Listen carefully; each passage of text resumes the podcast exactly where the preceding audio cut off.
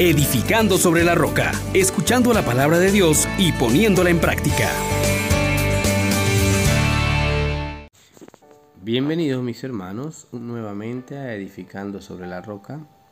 Que el Señor les colme de la gracia de la alabanza y que nuestras vidas den testimonio de la gloria de Dios. Invitemos al Espíritu Santo diciendo, oh gran poder de Dios, enciéndenos en tu fuego el amor. Oh Espíritu, que vienes de lo alto, llénanos de Dios. Oh Espíritu, óleo santo, úngenos en el amor. Meditemos en el Salmo 150, versículos del 1 al 6.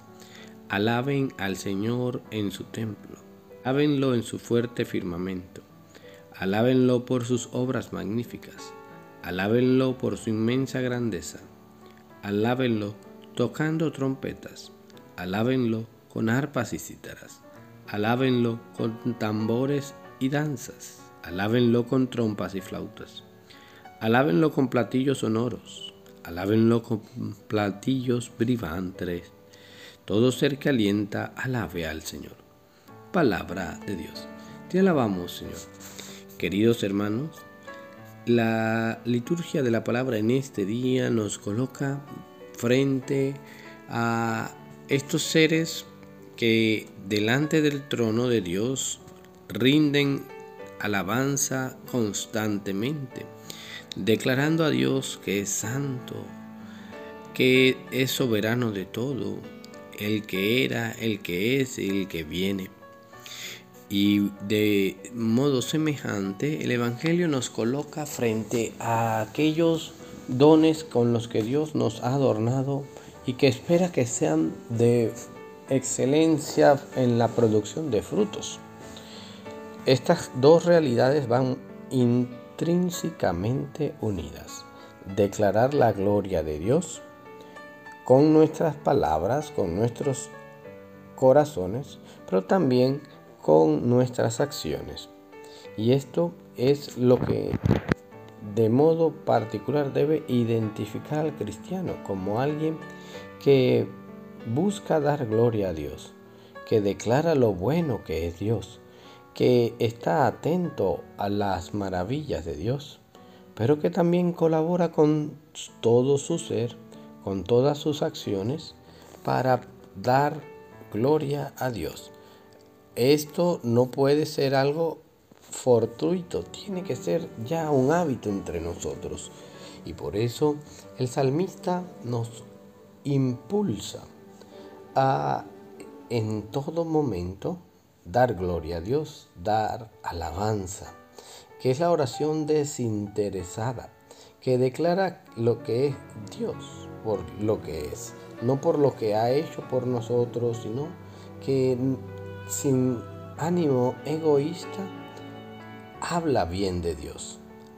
Procura que todo el mundo le conozca y así se cierra el salterio con esta exhortación.